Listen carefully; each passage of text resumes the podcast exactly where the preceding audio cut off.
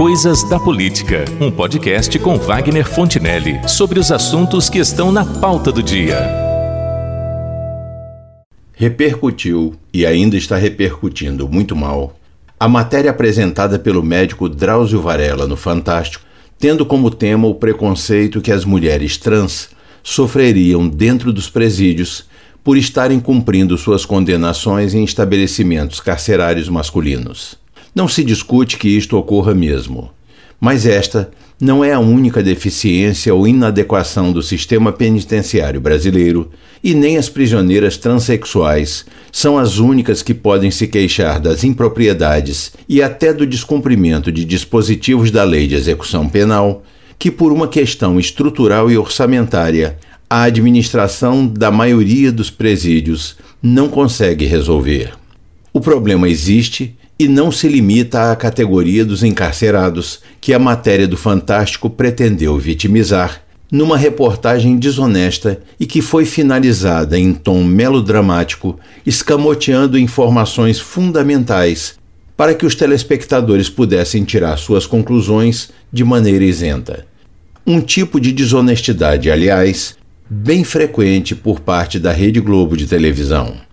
Mesmo sendo verdadeiro que as condenadas trans sofrem violência física e sexual nos estabelecimentos prisionais, o mesmo se aplica aos presidiários de outros gêneros, inclusive aos heterossexuais, tanto homens quanto mulheres.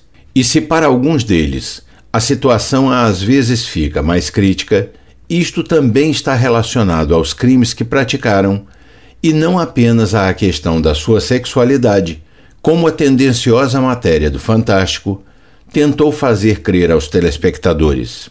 A desonestidade na forma de conduzir a reportagem foi gritante, e a produção do programa escondeu de quem iria assisti-lo alguns aspectos essenciais, principalmente sobre uma das entrevistadas, uma trans identificada como Suzy, que informa em tom ressentido que está sem receber nenhuma visita há mais de sete anos para que o público não soubesse de quem se tratava na realidade.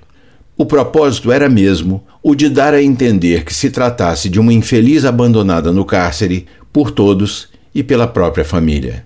Como bem acentuou o advogado e jornalista Felipe Ferreira em seu canal no YouTube, o canal do Ferreira. Uma semana passada, o programa Fantástico da Rede Globo exibiu uma matéria onde o Dr. Drauzio Varela mostrava a vida de trans em presídios masculinos como se fossem vítimas da sociedade. Só nos presídios paulistas existem 700 mulheres trans, ou seja, presas que nasceram num corpo de homem, mas são mulheres confinadas em cadeias masculinas. Uma população carcerária que enfrenta o preconceito, o abandono e a violência. Quem conhece bem essa realidade é o Dr. Drauzio Varela. Há décadas, o Dr. Drauzio trabalha como médico voluntário em penitenciários. Na reportagem especial de hoje, ele vai mostrar a vida que mulheres trans levam nas prisões do Brasil.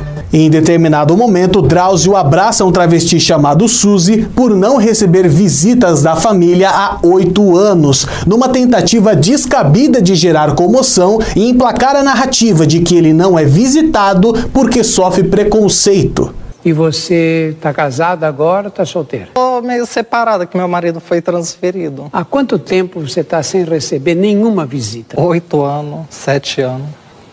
Solidão, né, minha filha? Bastante. Para se ter noção do tamanho da comoção que o Fantástico gerou em torno de um criminoso, apenas cinco dias depois que a matéria foi ao ar, Suzy recebeu mais de 230 cartinhas, presentes, chocolates e ainda 6 mil reais através de uma vaquinha. Mas é claro que isso só aconteceu porque o jornalismo da emissora omitiu o motivo da prisão de Suzy. Verdadeiramente, era esse o objetivo do programa e do desempenho teatral do médico e jornalista Drauzio Varela. Despertar a comoção no público, vitimizando a presidiária com aquela narrativa nem um pouco ética da Rede Globo, de fazer proselitismo ideológico, distorcendo os fatos. Mas quem é essa Suzy, afinal de contas? E o que ela fez para haver sido condenada a 36 anos de prisão e nem mesmo a própria família querer mais saber dela? Falando ao programa Rádio Vivo da Itatiaia, uma respeitadíssima e acreditada policial, a coronel Cláudia Romualdo, traçou de forma clara e objetiva o perfil do monstro que se oculta sob a pele de um personagem que o seu entrevistador tratou com doçura e confortou com um abraço. Vamos ouvir a Coronel Cláudia falando sobre a assassina cruel que finge ser a solitária Suzy. Olino, é, quando eu falo com você que nós estamos vivendo num país de completa e absoluta inversão de valores, o resultado a gente vê aqui. Ó. Então vamos lá.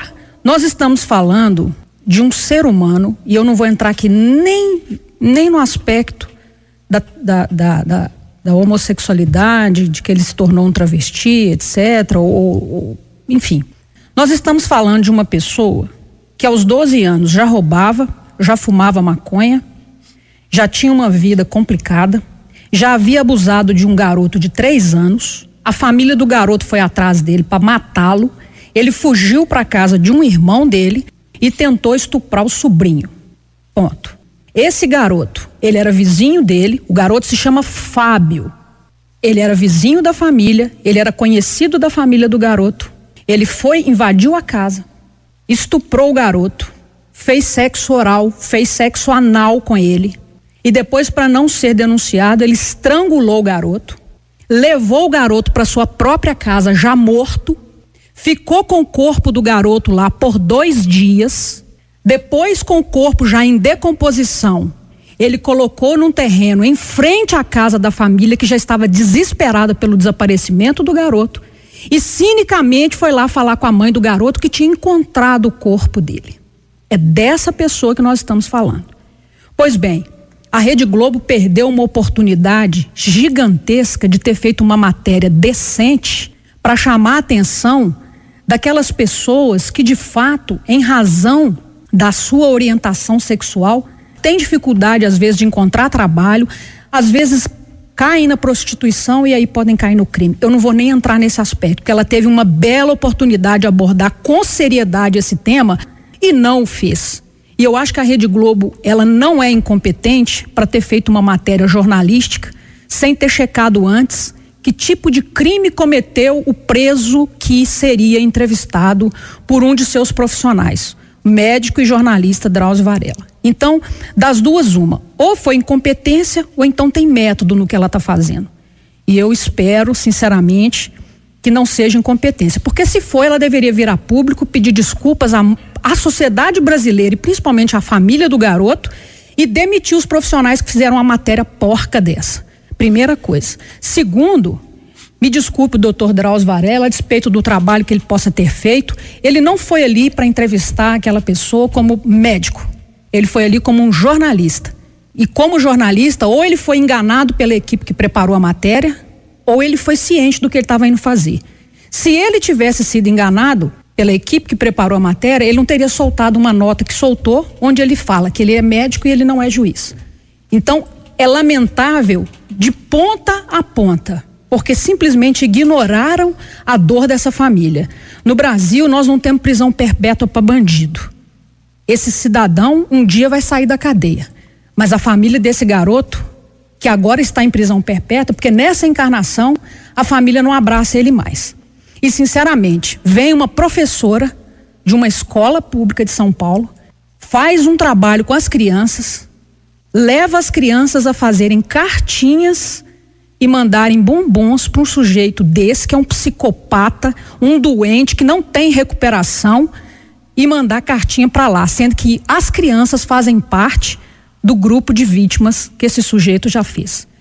É mais do que justificada a indignação da entrevistada pela Rádio Itatiaia, Coronel Cláudia Romualdo, porque ela representa a indignação de todas as pessoas de bem que se insurgem contra a inversão de valores que vemos acontecer no Brasil e que vimos acontecer nessa deplorável matéria apresentada pelo Fantástico. A Transsuze é uma fera um predador, um lobo que ataca e atacou crianças sexualmente todas as vezes que teve alguma oportunidade para isto, até chegar a esse desfecho trágico que a levou para a prisão. A Rede Globo escolheu um péssimo exemplo para trazer ao público a denúncia das condições vividas pelas mulheres transgênero no ambiente de um presídio masculino. Só que no caso dessa Suzy, isso não tem por que causar pena a ninguém. Afinal de contas, não foi como mulher, mas como homem que ela violou suas vítimas. Por que será então que a Globo e o Drauzio Varela embarcaram nesse enredo de vitimismo sectário em torno desse bandido celerado, compulsivo e assassino cruel? Quem fez uma primorosa análise quanto a este aspecto foi o jornalista Adriles Jorge no Morning Show da Jovem Pan. Eu acho que foi uma matéria precária, matéria porca, uma matéria uh, que desinforma em nome de um tipo de vitimismo sectário, né? A gente vai falar sobre mais isso sobre depois. Mas o que eventualmente é dizer que um monstro pode se recuperar é tolerável e até humano, é até sensível. Uma pessoa que comete um crime hediondo pode ter uma segunda chance, eventualmente, mas ela deve ser encarcerada e colocada à margem da sociedade para que a sociedade se defenda de uma pessoa que cometeu um crime monstruoso que às vezes é irrecuperável. Agora, você escamotear esse crime monstruoso, escamotear esse crime hediondo, escamotear essa informação para gerar comoção em relação a uma pessoa que cometeu essa monstruosidade em nome de um tipo de vitimização, que seja é, real ou não, de um grupo, de uma identidade, de uma população transexual, isso é fazer um tipo de engenharia social no sentimento das pessoas de maneira torpe. O Drauzio falou que não é juiz, ele realmente não é juiz.